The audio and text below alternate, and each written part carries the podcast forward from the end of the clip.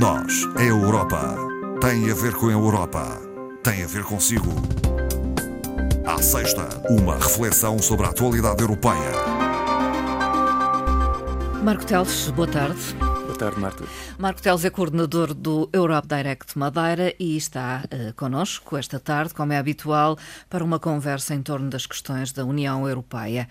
Começando por uh, uma abordagem ao Eurobarómetro 98, que é uma análise regular da opinião pública europeia, uhum. realizada pela Comissão Europeia.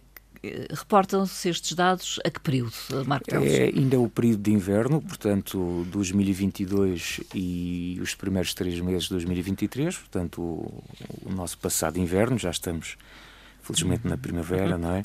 Os resultados mostram hum, uma continuidade daquilo que já se registava anteriormente.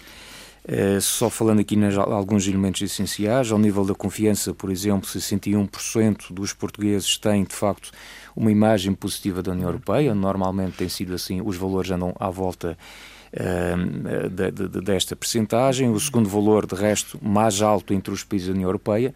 Nós só somos de facto uh, ultrapassados pela Irlanda onde esta percentagem atinge os 74%, portanto os portugueses têm de facto esta imagem positiva e, e há também aqui um elemento de confiança muito interessante que é o facto de três em cada quatro portugueses rejeitam a ideia de que eventualmente o nosso país estaria melhor fora da União Europeia. Isto é um fantasma Sim. que quando e vez aparece Sim, aí. Algumas afirmações. É, enfim mas, mas de facto, genuinamente, eh, a grande maioria dos portugueses tem noção da importância de estar dentro do projeto europeu. Eh, o Eurobarómetro debruça-se também sobre os sentimentos em relação ao conflito Ucrânia-Rússia.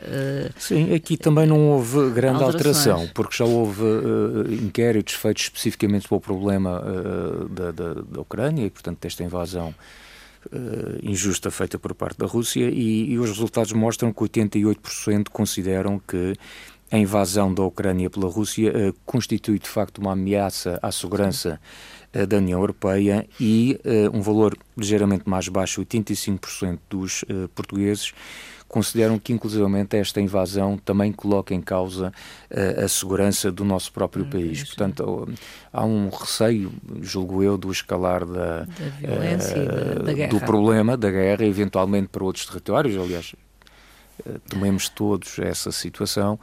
Uh, e, portanto, isto mostra também que há alguma atenção, naturalmente, para o problema e que se deseja uma rápida resolução do mesmo. Muitos portugueses consideram que não estão bem informados sobre as questões uh, europeias e isso é um problema. E como contorná-lo? Isto é um problema uh, grave e, e, um pouco contraditório com esta percentagem que acabei de anunciar, da, da tal imagem positiva e tudo isso, porque efetivamente. Europeia. Normalmente eu costumo dizer que nós só podemos gostar daquilo que conhecemos, não é? Hum. é um, um pouco a ideia é essa. E, e, a verdade é que o, o, resultado do Eurobarómetro revela que apenas 36% dos portugueses eh, acreditam que estão bem informados sobre as questões europeias. Portanto, é de facto uma minoria. E, ainda mais baixo do, do que este valor, é o facto de 19% eh, apenas 19% serem capazes de responder eh, corretamente a três perguntas factuais sobre a União Europeia. Uhum. Portanto, três perguntas muito objetivas, uh, muito concretas sobre o projeto europeu e, portanto, uh, a percentagem de pessoas que acertam nessas três questões é, é relativamente uhum. baixa, 19%. Agora, há aqui um, aspecto positivo no meio de tudo isto, é eu ter a consciência por si só que não estão bem informados. Isso, às vezes, eh, as pessoas não, não, nem sequer reconhecem esse problema. Não, não, é o caso, e isso é bom, desse ponto de vista, é bom. Agora, a Marta colocou o dedo na ferida, que é como é que.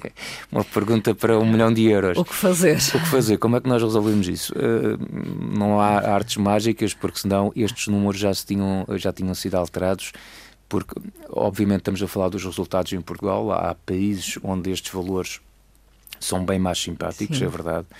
Uh, mas, uh, a meu ver, este passa sobretudo a operar ao nível da educação. Voltamos à questão que, quando queremos preparar as sociedades para algo, uh, temos que trabalhar ao nível das escolas. Esse trabalho, obviamente, já é feito. Os, as temáticas europeias já integram os currículos escolares. Porventura, pronto, admito que poderia ser a altura de rever, se calhar, a forma como as temáticas europeias aparecem nos currículos. Uhum. Eu, eu, recordo que, eventualmente, por exemplo, até, até o nono ano, uh, todos os estudantes abordam as temáticas europeias num conjunto de disciplinas, mais do que uma, mas, por exemplo, no secundário, Não. efetivamente, dependendo do agrupamento que o estudante escolhe, ele poderá concluir a sua escolaridade obrigatória mais ou menos informado ah, sobre sim. a União Europeia. E, portanto, esse é, é, é uma é. situação que eventualmente se poderia rever. A outra é o nível da comunicação, mas, eh, como se sabe, é, é sempre muito difícil mobilizar pessoas para discutir a Europa.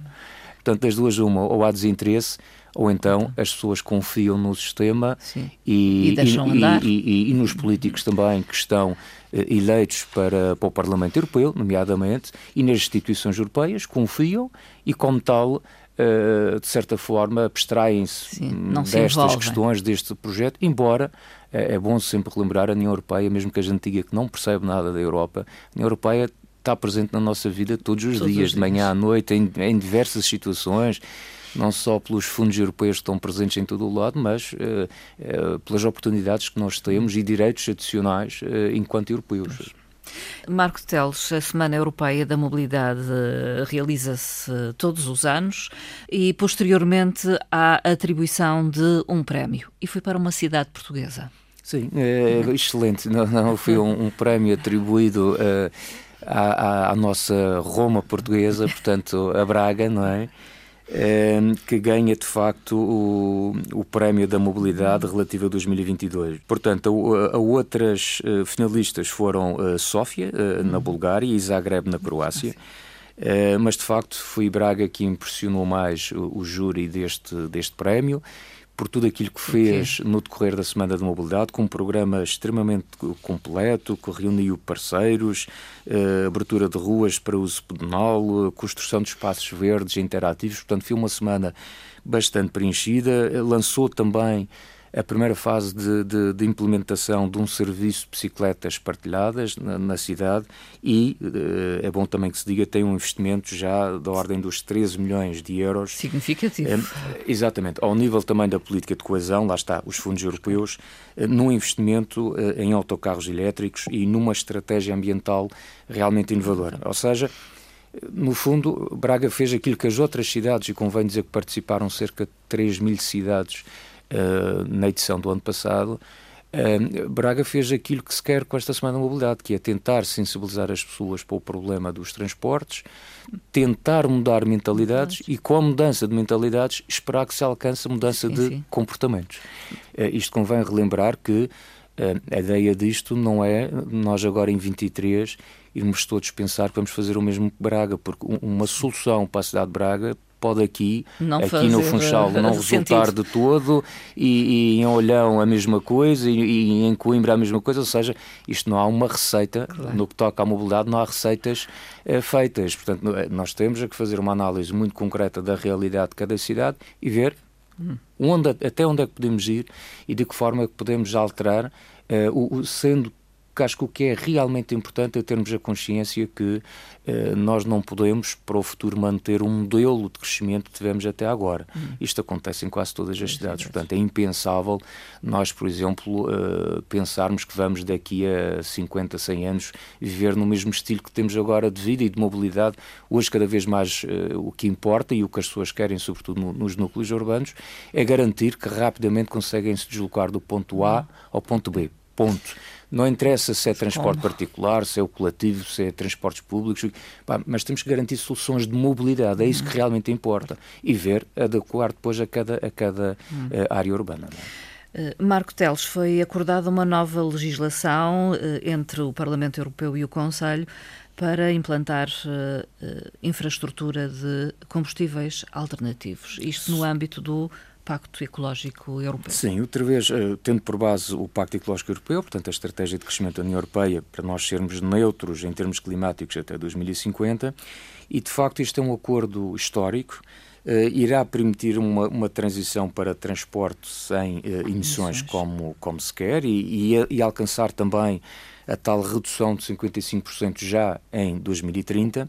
E, portanto, este novo regulamento, conhecido pela, pela sigla AFIR, vai ter consequências e impactos ao nível dos transportes terrestres, marítimos e também uh, aéreos. Só para termos uma ideia e, e não esmiuçar muito, Sim. mas, por exemplo, ao nível do transporte terrestre, eh, há medidas, algumas para 2025, outras mais complexas que ficam adiadas até 2030, mas, por exemplo, está previsto que as infraestruturas de carregamento para automóveis de passageiros e veículos comerciais de ligeiro tenham que efetivamente crescer ao ritmo do número de veículos. Isto é um aspecto importante. Isto significa que, por exemplo, a partir de 2025, em cada troço de 60 km da chamada rede transeuropeia de transportes, deve ser instalada uma, uma, um carregamento, um posto de carregamento rápido com um mínimo de 150 kW. Isto, por exemplo, para os uh, transportes de veículos ou para os veículos ligeiros.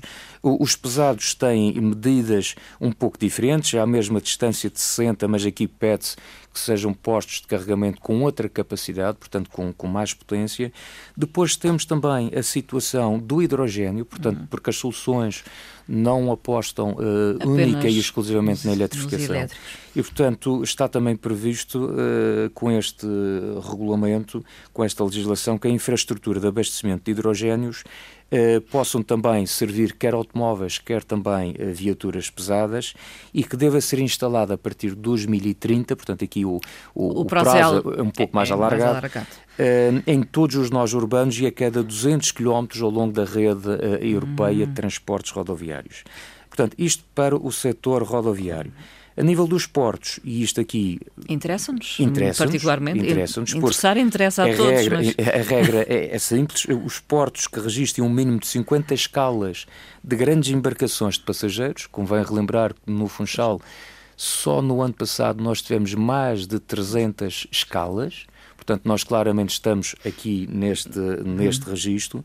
O até eh, pode ser os de passageiros, ou então sem escalas ao nível do, do dos uh, navios porta-contentores, mas nestes casos é preciso que o, que o Porto esteja preparado para abastecer, uh, para fornecer eletricidade da rede terra a essas embarcações até 2030. Ou seja, é aquela situação que enquanto está o paquete no Porto, ele está a consumir combustível, uh, aliás, Sim. basta olhar para as chaminés e por isso por isso é que os, os transportes, uh, nomeadamente o mercado dos cruzeiros, são muito criticados pelo Sim. impacto ambiental que têm. Muito poluente. Uh, não só ao nível de oceanos, mas também ao nível dos portos em que estão atracados e que gera ali uma poluição adicional e, portanto, vai ter que haver aqui forma de avançar para o abastecimento elétrico. E o mesmo acontecerá Coisa nos aeroportos. aeroportos. Portanto, onde também, enquanto a aeronave está lá, também eh, vão ter que ser instalados equipamentos de forma a garantir o fornecimento de, da rede elétrica de maneira a evitar uh, outra poluição acrescida. Veículos a combustão vão poder usar combustíveis sintéticos a partir de 2035. Hoje, hoje, hoje claramente acabou por ser um programa ligado aos transportes, eh, mas a verdade é que é só para dar uma nota, porque eh, no início deste ano, e já tinha sido aqui anunciado no, no programa Sim. Nós Europa, nós já por diversas vezes até falamos nisso, primeiro na intenção e depois na aprovação, na aprovação. por parte do Parlamento e do Conselho. 2035 há a proibição clara de vender novos uh, veículos Sim. novos. Não Atenção, são aqueles que já estão. Não são os que já existem, os que nós temos, tudo bem mas eh, veículos novos nos stands à venda a partir de 2035 só se forem de emissões zero. zero. Ora, isto apontaria duas soluções, ou são elétricos ou então as tecnologias com base no hidrogênio. O que veio acontecer agora é que desse um bocadinho um passo atrás, um, um golpe de teatro aqui com muita uhum. pressão uhum. da Alemanha e com uma ajudinha da Itália, entende-se facilmente a Alemanha porque a indústria automóvel tem um peso uh, enorme. no, no mercado sim, alemão.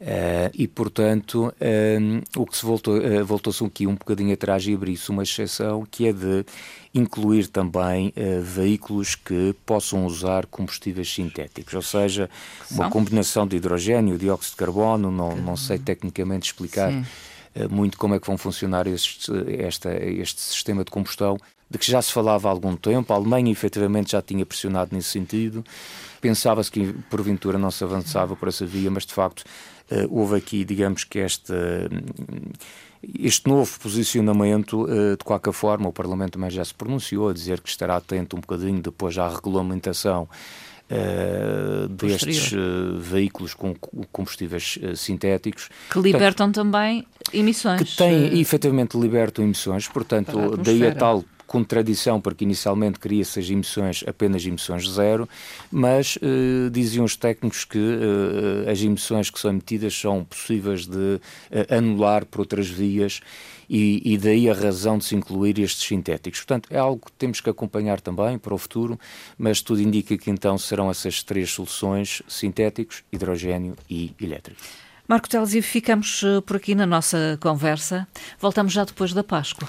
Uh, sim, voltamos já depois da Páscoa, é verdade. Aproveito para desejar uma boa Páscoa a todos, com muito chocolate, amêndoas e essas coisas boas. Não sei se o chocolate e amêndoas está dentro dos artigos de Diva Zero, eu hum, creio que não. Penso que não, não. Uh, mas, uh, mas pronto, um docinho calha sempre bem, sem exageros, e portanto uma boa Páscoa e obrigado Marta, até uma próxima. Boa Páscoa também Marco Teles, endereçado também esta saudação à doutora Ana Rita Barros. Com certeza. Muito obrigada. Ela também, obrigado.